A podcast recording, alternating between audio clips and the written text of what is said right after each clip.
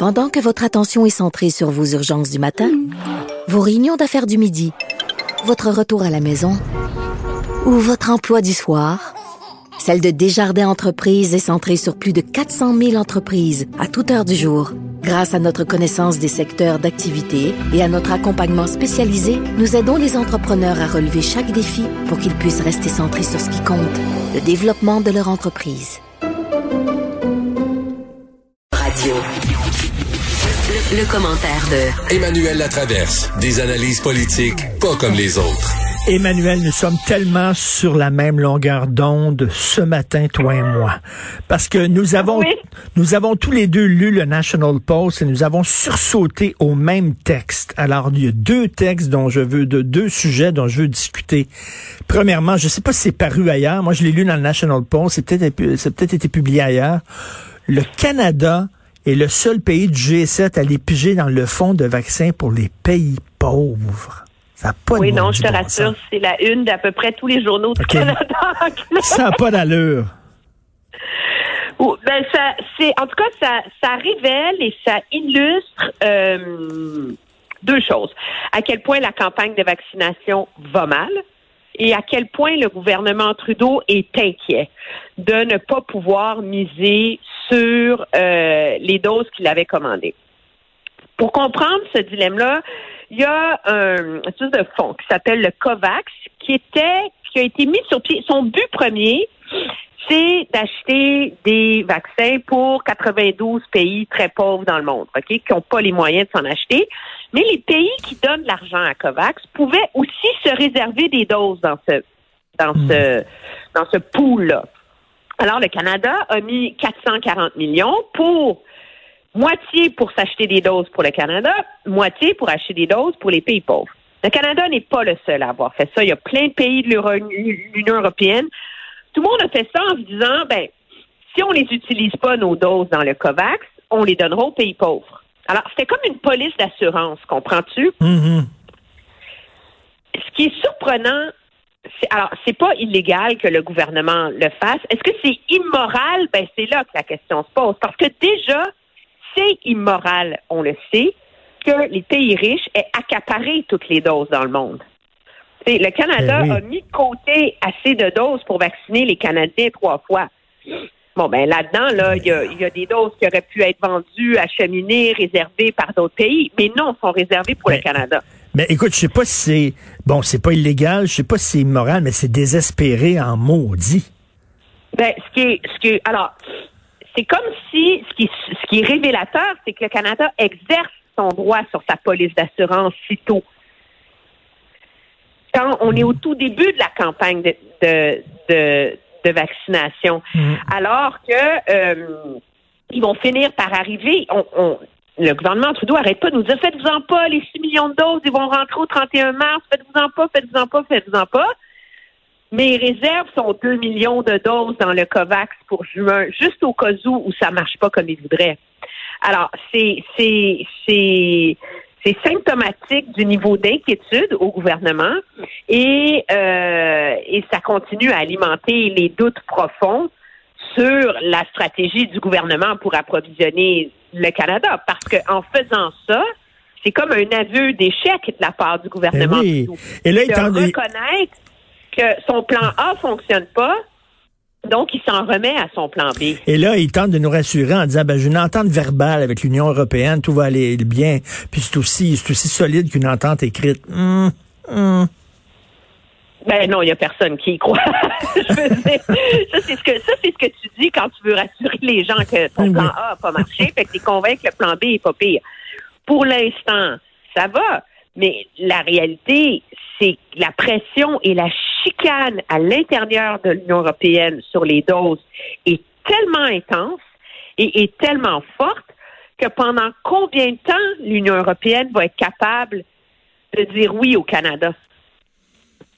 Ou quand est-ce que le moment va arriver où l'Union européenne va être obligée inévitablement de protéger ses propres membres avant d'accommoder le Canada? Ce point d'interrogation-là est toujours présent. Et ce qui alimente les inquiétudes, c'est que vendredi dernier, M. Trudeau nous annonçait que la livraison de cette semaine de euh, vaccins Moderna serait 22% moins importante que prévu. Et là, euh, le Globe and Mail a obtenu des documents qui, euh, qui stipulent que la livraison du 22 février, on n'a aucune garantie sur ce qu'elle va contenir. Ah. Alors que. M. Trudeau nous promettait vendredi que pour la livraison du 22 février, il n'y en avait pas de problème. Alors, il n'y a pas une journée qui passe sans une mauvaise nouvelle. C'est comme si le chandail de la vaccination se détricotait tout seul à tous les jours. J'adore cette image. J'adore cette image. Et deuxième texte de, de- du National Post qui a allumé ma mèche. Et là, bon, on se demande est-ce que le Canada devrait participer aux Jeux de Pékin, sachant là, que, que, que deux Canadiens sont quand même détenus de façon totalement arbitraire là-bas? Et là, il s'en lave les mains, Justin Trudeau, en disant que ça serait au Comité olympique canadien de décider. Ben, c'est vrai que c'est au Comité olympique canadien de décider, OK? Parce que c'est une organisation indépendante. Mais en 1980, quand le Canada a boycotté les Jeux de Moscou Ben oui. pour contester le fait que la Russie avait envahi l'Afghanistan, le ministre des Affaires étrangères s'était levé en chambre et avait dit nous demandons au Comité olympique canadien de se pencher sur la question de, s'il vous plaît, boycotter les Jeux olympiques. Et le Comité olympique canadien avait boycotté les Jeux olympiques. Le problème, c'est assez intéressant et les, les, les opinions sont très tranchées des deux côtés de cette question-là. Dans euh, ceux qui sont en faveur du boycott, dont des gens éminemment crédibles qui connaissent la Chine comme le fond de leur poche, comme David Mulroney, qui est l'ancien ambassadeur, dit il y a un moment où on ne peut plus tolérer ce que fait la Chine. C'est pas seulement les deux Michaels qui sont emprisonnés. C'est la prise de contrôle et la subversion de la démocratie à Hong Kong. Hmm. Et c'est le génocide qui se qui a lieu contre les Ouïghours. Ben oui. Alors, jusqu'où est-ce que le Canada peut fermer les yeux là-dessus et aller participer à la fête que va mettre de l'avant la Chine? Parce qu'on s'entend, là, on les connaît, ils vont nous en mettre plein la vue. Ça va être magnifique. Mais, excuse-moi, mais ça, ça, ça m'amène à une autre question, par contre, là, une parenthèse que je fais. Tu sais que ça coûte énormément cher, les Jeux olympiques. Je parlais à, à, à Brassard, voyons Jean-Luc Brassard, l'ancien athlète olympique, qui disait, écoute Richard, au, au cours des prochaines années, il y a seulement que les grosses dictatures, le gonziliardaires, qui vont pouvoir organiser les Jeux olympiques. Donc la question, est-ce qu'on y va, va se poser quasiment à chaque jeu? Oui, mais l'envers de la médaille, et c'est intéressant parce que dans le Globe and Mail ce matin, le Comité olympique canadien publie une lettre ouverte dans laquelle ils défendent leur décision de ne pas boycotter. Et l'argument, c'est que finalement, les boycotts sont avant tout symboliques. OK? Ils ne changent ils ne changent rien à l'issue diplomatique des enjeux. Pour preuve, euh, le boycott de Moscou, ça n'a rien fait pour euh, humilier la Russie, ça n'a rien fait à l'époque pour euh, minimiser la crise humanitaire qui se déroulait en Afghanistan. Euh, au contraire. Alors, pourquoi est-ce qu'on punirait les athlètes et qu'on s'en serve comme faire valoir au lieu d'investir dans une diplomatie sérieuse pour trouver des, des enjeux et des issues sérieuses à ces questions diplomatiques et de droits de la personne qui touchent Hong Kong? Alors, pourquoi demander aux athlètes de payer le prix ultime de ne pas aller au- aux Jeux olympiques quand nous, comme pays, notre diplomatie ne paie, on n'est pas prêt pour l'ensemble du pays de payer le prix d'affronter la Chine. Hmm.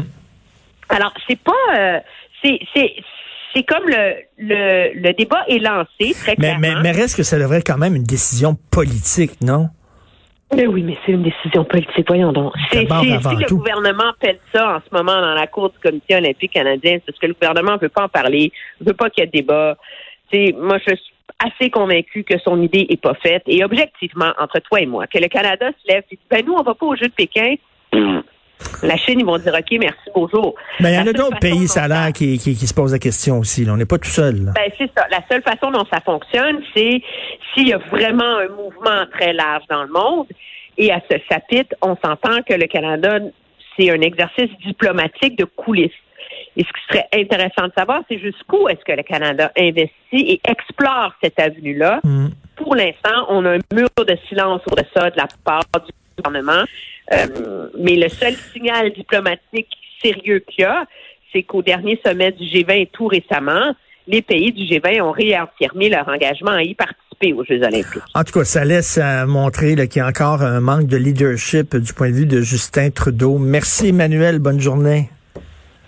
Ça me fait plaisir. Au revoir. Salut. Au revoir. D'ailleurs, parlant de politique fédérale, tu reçois Aaron O'Toole. Oui, monsieur, à 10h35, drette là, tantôt.